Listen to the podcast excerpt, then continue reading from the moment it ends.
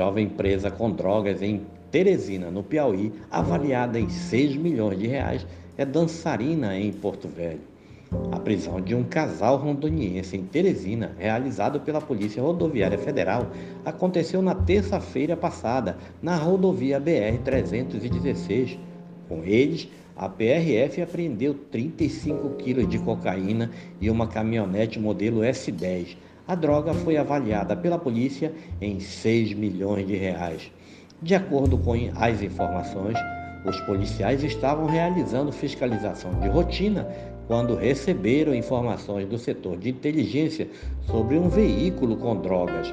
Na abordagem, a jovem de 21 anos, que é identificada pelas redes sociais como Pati Oliveira, acabou recebendo voz de prisão.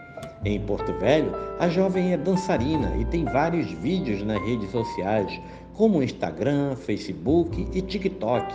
Ainda nas redes sociais, consta que ela é estudante de medicina veterinária. A equipe de reportagem tentou a identificação do suspeito que foi conduzido, mas até o fechamento da reportagem não logrou êxito. Este é mais um podcast do site newsrondônia.com.